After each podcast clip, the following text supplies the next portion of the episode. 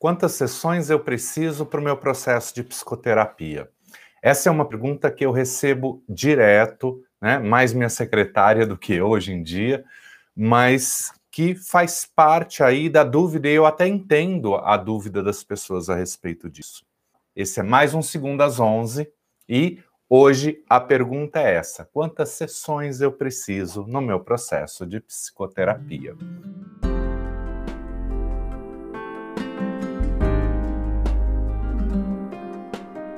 Oi, gente. Esse é mais um episódio do Segunda às 11, esse espaço que comigo, Daniel Gabarra, você tem a oportunidade de conhecer e aprofundar um pouco mais como a psicologia te auxilia na tua qualidade de vida.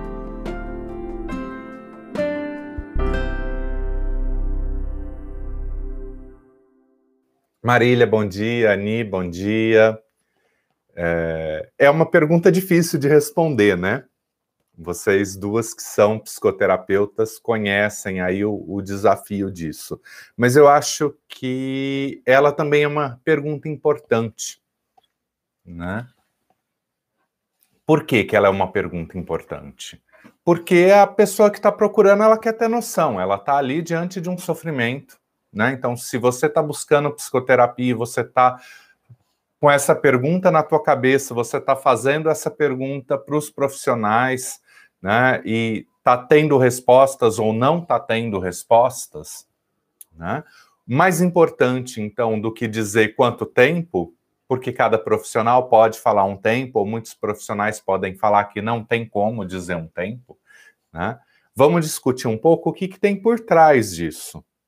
O que, que direciona um tempo de psicoterapia e como a gente pode responder essa pergunta para as pessoas e, se você está buscando psicoterapia, olhar então para a sua individualidade e tentar entender quanto tempo isso vai levar. Beth, é, não acho difícil de responder, mas é uma pergunta importante mesmo. Uai, Beth, eu acho difícil, então depois você conta para gente. Né, tivemos aí junto, né, Beth, esse final de semana na formação de MDR é sempre uma, uma delícia ali estar tá com a turma, estar tá com a Rita dando os treinamentos. É... Bom, mas então vamos falar da, da pergunta em si, né? Eu acho que é a primeira coisa que a gente tem que pensar, né, quando a gente pensa quanto tempo a psicoterapia leva, é entender qual é a ansiedade de quem está perguntando isso? Então, se você está buscando terapia e você está atrás dessa é, resposta, né? Você está fazendo essa pergunta. Você vem de um histórico, você já tentou várias coisas que não é, tiveram é, resultado, que não alcançaram o que você estava querendo, ou não, você nunca fez terapia e você está perguntando isso porque você não faz ideia de como o processo funciona e essa ideia de tempo. Né? Hoje em dia a gente tem diversos processos que têm um recorte temporal, então se a gente pensar no coach, por exemplo, ele costuma ter um recorte temporal, ele tem um processo. Você tem muitas abordagens de psicoterapia também que vão ter processos é, recortados de tempo, de que você trabalha isso, trabalha aquilo, trabalha aquilo outro. E isso tem o seu lugar também. Agora, na minha visão e na minha forma de trabalhar, a psicoterapia em si, ela pode usar mão desses processos pré-determinados, mas ela é, por excelência, um processo extremamente personalizado. E enquanto um processo extremamente personalizado e extremamente fiel à complexidade e à individualidade do sujeito, essa é uma resposta que não pode ser padrão. Então, acho que o primeiro ponto que a gente tem que entender aí de que quando existe um número muito bem definido de sessões, existe um padrão definido de trabalho que vai ser realizado.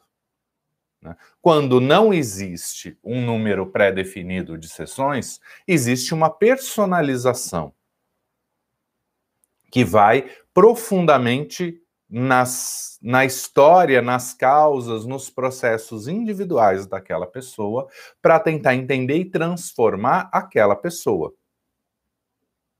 Eu estou até aqui lembrando do protocolo gestacional da Rita, né, Beth? Falamos de. Comecei falando que esse final de semana a gente estava aí junto no treinamento. Né? O protocolo gestacional ele é um trabalho padrão, né? Que vai vir buscando ativar e trazer à tona memórias gestacionais e que vai buscar então é, é, como que eu explico isso melhor? Agora, agora deu vontade de ter a Rita aqui para explicar um pouco de como é o trabalho, né? Mas uh, você tem. Você, a hora que você pensa o processo gestacional, você tem eventos que acontecem e que deixam marcas afetivas, corporais, emocionais naquela criança, naquele feto, e que às vezes são muito difíceis de acessar através da fala. Então ali o processo ele vai buscar ativar essa rede para poder trabalhar aquilo que é mais difícil acessar através da fala. Então você tem um padrão pré-determinado que vai buscar isso. Agora, a resposta de cada pessoa a cada uma dessas etapas vai ser respeitada em sua individualidade. Então, por mais que tenham as etapas e por mais que tenha uma média ali de sessões para cada uma dessas etapas, você vai ter uma personalização de resposta de cada indivíduo ali nesse processo. Né? Então, Entende que aí nós já estamos começando a mesclar. Eu trouxe esse exemplo para a gente começar a mesclar. A hora que a gente pensa na psicoterapia de base cerebral, nas psicoterapias de reprocessamento, elas ganham uma força de profundidade, de mudança que tende a agilizar essa resposta. Né? Mas é o exemplo que eu estava dando uh, hoje para um cliente que me ligou e que começou a conversa, não começou, né? Mas que uma das primeiras perguntas que a pessoa fez foi, é, foi essa, né? Sobre o tempo de sessão. Isso, Beth. O plano de tratamento ele vai e, e, o EMDR ele é muito bem estruturado dessa forma. O plano de tratamento ele ajuda a delimitar essas etapas que o processo vai passar. Agora, Quantas sessões exatamente vão ser gastas em cada etapa? Vai depender da resposta de cada sujeito. E às vezes vão surgir coisas que a gente não estava esperando ali no meio do caminho. Então, se chega um cliente para mim que nunca teve dificuldade de dirigir, de repente parou de dirigir depois de um acidente de carro, a chance de eu conseguir resolver isso em uma sessão, uma sessão um pouco mais longa, mas em uma sessão é muito grande. Né? Agora, às vezes isso nos surpreende, a gente acha que é uma coisa pontual, né? Então, eu parei de dirigir depois de um acidente de carro. Então, você tem um evento que marca muito bem ali o momento e diretamente relacionado com o problema que surgiu depois. Certo? Então, isso nos ajuda a perceber a, a pontualidade daquela rede de memória né? que é o que a gente vai entender como o trauma agudo, né? É, ou o trauma em si, se a gente voltar na discussão da semana passada, né, de trauma, drama, trama e malha, né, como que essas coisas se costuram. Então, aí eu tenho é, esse processo. E é essa ideia, né, fazendo a ponte com o segundo às 11 da semana passada, de trauma, drama, trama e malha nos diz muito do tempo do processo terapêutico. Quanto mais para o lado do trauma, mais rápido tende a ser o processo. Quanto mais para o lado da, da malha, mais complexo, mais longo vai ser esse processo. Uma coisa muito importante da gente pensar a esse respeito, então, deixa eu fazer uma revisão, né? Só para quem não assistiu, quem quiser ver isso com, com mais detalhes, assiste o segundo às 11 da semana passada, junto com a Aline, né? É, que a gente falou muito disso, trazendo essa perspectiva do Diogo, que, diga-se de passagem, a gente tem uma live especial com ele sobre bipolaridade no dia 30, terça-feira, às 19h30, se não me engano. Né? Já está divulgado, já está agendado aí no YouTube, você já consegue até botar o sininho no YouTube, mas vai ser transmitido aqui no Instagram também, tanto no, no meu perfil quanto no perfil Diogo Lara Oficial. É, foi, um, foi uma ótima discussão mesmo, Beth. Vale a, vale a pena ir lá e assistir, entender e pegar mais exemplos desse processo. Mas, resumidamente, né? Eu confesso que eu gosto mais da ideia de é, é, que o Diogo traz de trauma, drama, trama e malha do que a ideia é, porque é, é, mais metafórico, é mais fácil de absorver. Mesmo que eu não entenda, as palavras já me dão um pouco de noção. Né? É, e o MDR vai trabalhar com o trauma simples, o trauma complexo, e aí diferentes níveis de complexidade. E o David, no Brain Spotting, vai dividir entre trauma, é, trauma simples, trauma complexo, muito complexo e extremamente complexo né? mas que tem tudo a ver com, com esse desenho que o Diogo faz, que eu acho mais didático, que eu gosto muito. Eu acho muito completo esse desenho que o Diogo faz. Então, eu vou seguir a partir dele, mas para vocês entenderem que é a mesma lógica. Eu vou ganhando complexidade ali no processo. Né? Então, o trauma é esse evento traumático de uma intensidade é, muito grande, que gera marcas e que gera um padrão de resposta cerebral e congela aquele padrão. Né? Então, eu sofri o acidente de carro, foi muito intenso, foi muito forte aquele processo, eu travei com aquilo, e toda vez que eu olho para o carro, que eu penso em dirigir, vem à tona toda a emoção e toda a resposta corporal do acidente que está congelada ali no meu corpo e que é disparada pelo simples fato de eu pensar em dirigir.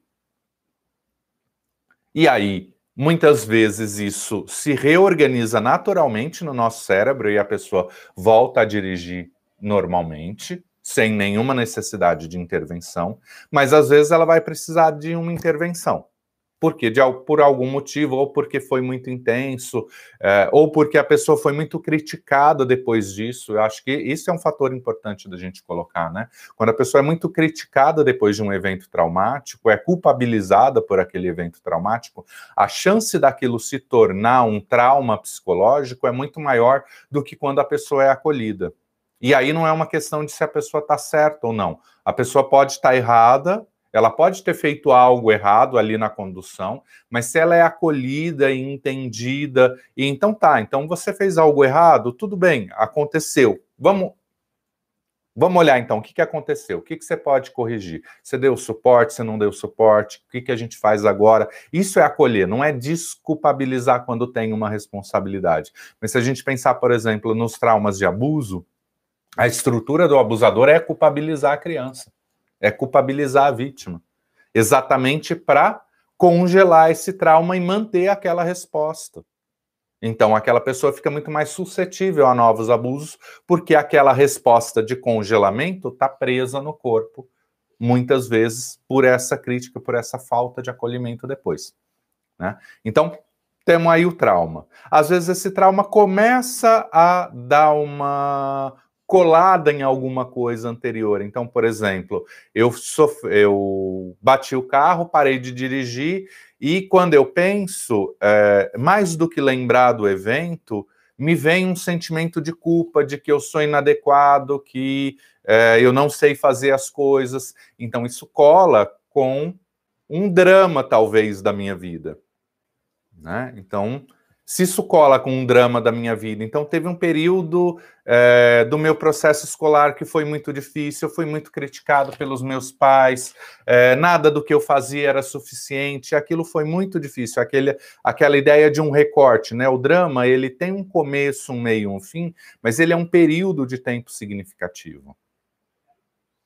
Então, o ter é, é, se tá, tá envolvido em um acidente me levou para todo aquele período onde eu fui incapaz de desenvolver é, é academicamente, por exemplo, né? É, é, ali no, nos primeiros anos escolares, talvez, em algum momento de dificuldade. Agora, às vezes isso pode colar numa trama né? E não necessariamente num drama, algo mais complexo, algo mais enraizado.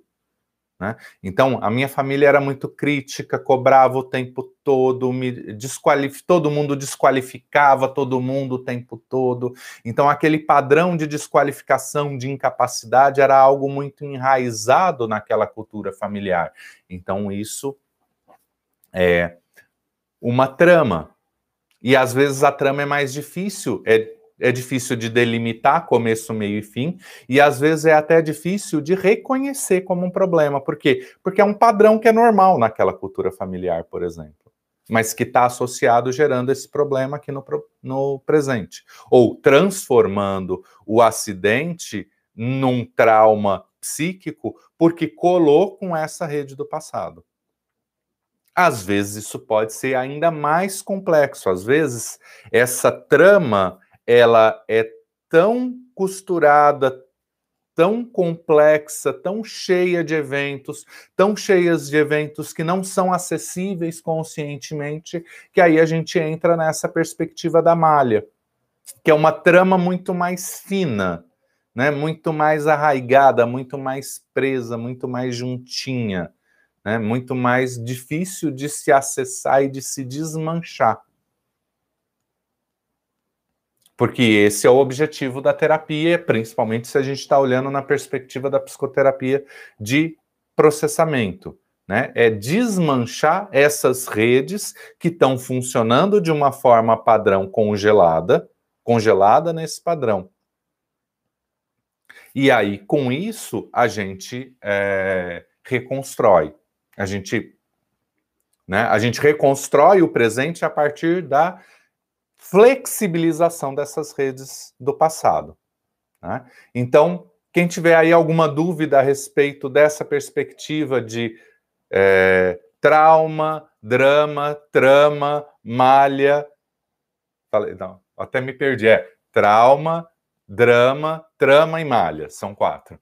Quem tiver alguma dúvida a respeito disso, coloca aí nos comentários, ou é, para quem faz sentido, quem quiser comentar algum paralelo ali com o que eu tinha comentado, né, do, do EMDR, do Brainspotting, com esses outros olhares, mas que ambos, né, os três estão olhando para esse caminho de complexidade das redes de memória, é só deixar aí o comentário e a gente vai dialogando um pouco, né? A participação de vocês, os comentários de vocês, deixa é, a nossa fala aqui sempre mais rica, mais mais completa, né? Porque uma coisa é o que eu sou capaz de explicar, outra coisa é a dúvida né, que dispara uma explicação muito mais profunda e muito mais complexa do que a minha capacidade de imaginar qual é a dúvida das pessoas, né? É muito interessante, né, Larissa? Essa, eu acho essa perspectiva e esse entendimento e essa didática que o Diogo traz muito legal, né? E super correlaciona com o MDR né? E com o EMDR, a gente está falando dessa perspectiva do é, trauma agudo e do trauma crônico em diversos níveis de complexidade dessa cronicidade do trauma. A questão aqui é que isso fica mais é, didático e dividido em diferentes níveis de cronicidade. Né? Então, voltando para o tempo de psicoterapia. Quanto mais complexa essa rede de memória, mais tempo eu vou gastar para conseguir desconstruir ou descongelar essa rede, esse padrão de rede de memória. Né? Então, se você está buscando psicoterapia e você está com essa dúvida, há quanto tempo eu vou levar? Então, dá uma olhada aí para a tua história, dá uma olhada aí para a tua queixa. Né? Isso parece estar relacionado a um evento muito forte, traumático que aconteceu e depois disso muitas coisas aconteceram. Então a chance de ser um processo curto é muito grande. Né? Agora, é, não tem esse evento, ou mesmo tendo esse evento, você percebe que aquilo é uma repetição mais aguda de uma trama, de um momento difícil, de uma época complicada que você viveu. Então, isso já vai demandar um pouco mais de tempo. Por quê? Porque quanto mais eventos, mais complexa, mais elementos nessa rede de memória. Né? Como que a gente digere um elefante? Um pedaço de cada vez. Então, se eu tenho um elefante para digerir, eu vou levar um tempo para ir partindo ele, dividindo, indo pedaço por pedaço até conseguir lidar com aquele elefante todo. Né? Se né, não é um elefante, se é um cavalo, ainda assim é grande, né? Se é um cachorro, já diminuiu bastante. Se é um rato, é pequenininho.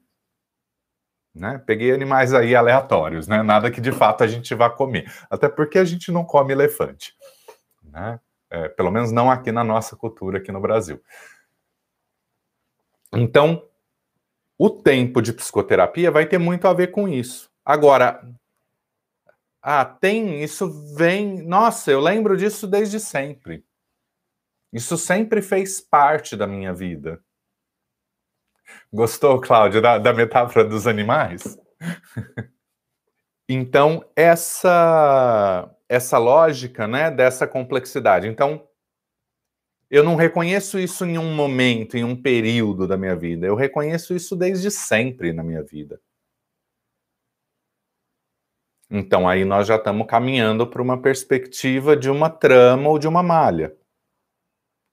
Tá? Se essa trama ela é mais ou menos fechada, é mais ou menos complexo, aí é mais difícil perceber logo de cara. Inclusive, mesmo enquanto profissional, a gente vai gastar um pouco mais de tempo para entender o nível de complexidade. Mas essa divisão né, de trauma, drama e trama ou trama, botando trama e malha na mesma linha, ela é mais fácil, né? A gente consegue perceber ali é, se não numa primeira sessão, num primeiro encontro, dependendo do tempo, se tem um, um, tempo de conversa boa e um tempo de processamento, a gente já consegue ter uma noção bastante razoável na maioria dos casos, né? Se a pessoa está ali dentro de um trauma, de um drama ou de uma trama. Né? Às vezes é preciso algumas sessões para delimitar melhor essa perspectiva, né? Agora, a hora que você é, pensa em diferenciar a, a trama da malha, já é um pouco mais complexo, aquilo já leva um pouco mais de tempo da própria psicoterapia e de entender como a pessoa está respondendo ali ao processamento e do quanto aquela resposta está se mantendo entre uma sessão e outra. Né? Ah, o Patrick aqui também gostou da. pegou a metáfora pelo, pelo caminho e depois você pode assistir, né? Fica aí gravado, é só assistir desde o início. Mas pegando então, dando então continuidade, então voltando para o tempo de sessão, para o tempo, desculpa, para o tempo de psicoterapia. Né? A gente tem essa complexidade e essa complexidade é que vai nos dizer desse tempo honrando essa é, é, essa personalização, esse respeito à individualidade da história construída de cada um. Né? Ah, isso significa que então os processos padrões não têm valor? Tem, tem muito valor. Tem muito valor, não é isso. São processos diferentes. Né? Então, a hora que eu entro para um processo padrão, por exemplo, eu tenho um padrão. Então, por exemplo, se a gente pegar a TCC, a TCC, né, a terapia cognitivo comportamental. Ela tem vários protocolos padrões desenvolvidos que vão trazer uma resposta dentro daquele padrão para uma média ali, para um número grande de pessoas. Agora, vão ter as pessoas fora da curva para cá e fora da curva para cá. Lembra aquele gráfico que a gente fazia no colégio? Né? Então, esse meio é pego pelo processo padrão. As beiradas não, as beiradas vão precisar de personalização. Né? E o bom terapeuta vai articular as duas coisas, usando do que é padrão e levando a personalização ou trabalhando a personalização e incluindo respostas mais padrões. As duas coisas podem ser articuladas nos dois sentidos.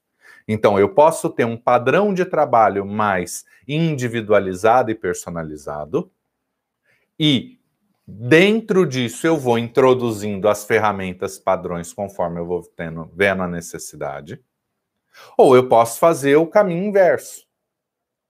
Eu começo com um processo padrão, e a partir da resposta desse processo padrão, ou eu consigo fechar nesse processo padrão, ou eu entro no nível de personalização. Né? Agora, cada processo padrão vai ter. É... Vai ser diferente a partir da queixa, a partir do caso, a partir de alguns levantamentos iniciais ali que vão ser feitos. Né? Então, Cláudia, essa visão pode ajudar a expectativa sobre os resultados. Ótima costura, ótima costura, Cláudia. Né? Por quê? Porque quanto mais complexo, mais tempo eu levo para trabalhar os resultados. Agora, uma coisa importante da gente pensar em termos de resultado é como a gente conduz esse processo para buscar sempre o máximo de resultado a cada momento. Então, num trauma, o máximo de resultado de uma sessão pode chegar a ser a resolução do trauma. Numa trama, numa malha, o máximo de resultado daquela sessão, às vezes, pode ser muito pequeno. Mas qual é o máximo de resultado que eu posso oferecer? Entende? Se não teve resultado nenhum, que ajuste eu faço para encontrar esse resultado? Então, estou aqui lembrando de um caso que a gente trabalhou 10 sessões um mesmo evento traumático da infância.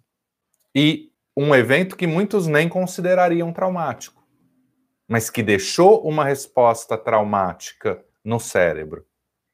Então, quando a gente olha para a psicoterapia de base cerebral e de trauma, a gente não está entendendo trauma como o evento, mas como resultado de rede de memória que foi gerado a partir do evento. Seja um evento de muita intensidade, sejam vários eventos que geram o padrão pela repetição. Larissa coloca questões relacionadas a dores antes de acordar. Por exemplo, dor de cabeça podem estar relacionadas a trauma? Podem, podem. É, a dor crônica, ela, uh, mesmo quando ela tem um componente físico, a dor sobre a dor sobre a dor, a dor do presente dispara a memória de dor. Então, isso aumenta a intensidade da dor, dificulta o manejo dessa dor, aumenta a necessidade de medicação. Quando a gente trabalha a essa rede de memória da dor, a gente ganha manejo dessa dor, a gente tende a reduzir medicação e eventualmente até eliminar a dor. A dor de cabeça também pode estar muito relacionada a estresse, tensão, bruxismo, tudo que gera tensão muscular, né? Cabeça, pescoço e ombro pode ser também um gerador de é, dores de cabeças crônicas. E aí tem muita chance de ter elementos é, emocionais aí associados. Então, às vezes, a dor pode ser causada por um elemento emocional, às vezes ela pode ganhar essa soma emocional que transforma aquela dor numa bola de neve e faz com que ela seja muito maior do que a dor física em si. Na fisioterapia, eu estou tentando lembrar aqui o nome, na fisioterapia, eles têm até um nome pra, também para essa perspectiva da memória da dor, né? Que é essa dor que não é a dor ali hum, presente, né? Mas que ela é esse disparar de uma memória de uma dor que já foi vivida, né? É, eles olham a partir do olhar da fisioterapia, mas a gente está olhando para a mesma coisa. Né? Agora, ah, então eu estou com dor de cabeça, eu não vou no médico, eu vou no psicólogo. Não, não é isso que eu estou dizendo. Né? Então, você está com dor de cabeça, você vai procurar o um médico, você vai fazer avaliação, você vai ver como que está a tua rotina de vida. Né? E aí a gente entra, por exemplo, é, tem um trabalho muito fantástico mesmo. Eu acho que é, é, é o Matheus do Vida Veda ele conseguiu pegar conhecimentos da Ayurveda e simplificar para uma linguagem muito prática e, e, e, adequada à nossa cultura. E aí ele transformou isso nos quatro, no que ele chama dos quatro pilares da saúde, que é sono, alimentação, é, exercício e silêncio. Né? Então, você não vai encontrar essas quatro referências nos, nos clássicos da Ayurveda, mas é um desdobramento de, dessa referência base da Ayurveda, trazendo uma tradução aí para a nossa linguagem. Então, se você não está dormindo bem, aí você falou de dores ao acordar, né? Dores ao acordar. Como que está a qualidade do sono? Você está dormindo bem? Você está indo dormir bem? Como você está se preparando para ir dormir? Né? Então, você está indo dormir com um filme de ação ligado na TV até você dormir babando de exaustão diante da televisão?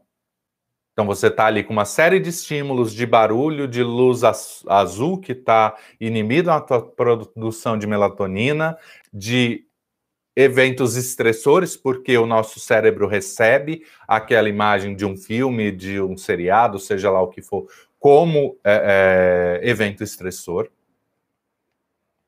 E fica ali de, exposta diante aqui, daquilo até dormir por exaustão.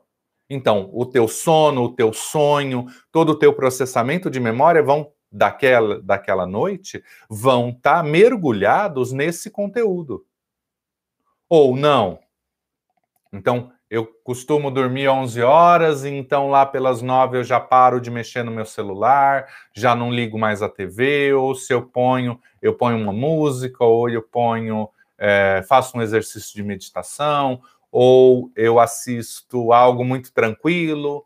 É...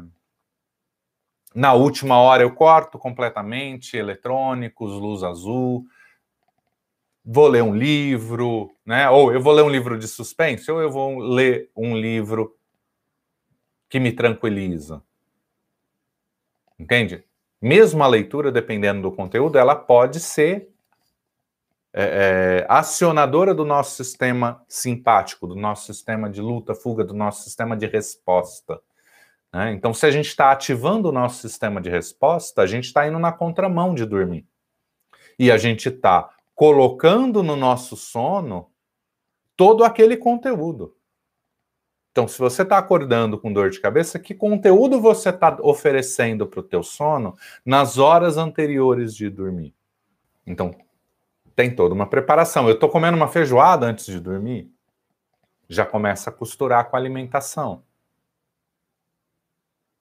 Né? Como que eu estou equilibrando a minha alimentação e como que eu estou me preparando para esse processo? Falando um pouco mais aqui do sono, porque tinha a ver com a pergunta da dor de cabeça.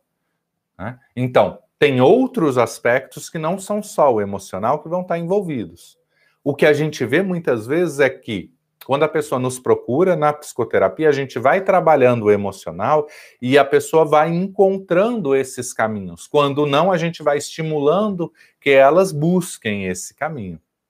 Né? Então, para a gente fechar aí a questão do, do quanto tempo leva a minha terapia.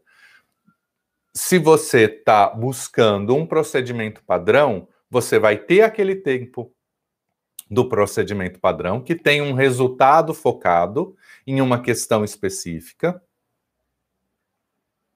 Né? E que, se você estiver dentro da média, aquele processo vai te oferecer a resposta. Se você estiver fora da média, qualquer bom terapeuta que esteja conduzindo aquele processo padrão vai te oferecer essa expansão. Olha, né? É, é Provavelmente ele não vai falar dessa forma, mas ó, você está fora da curva, a gente precisa, né, trabalhar mais nesse sentido. Agora, ninguém nunca é igual ao outro.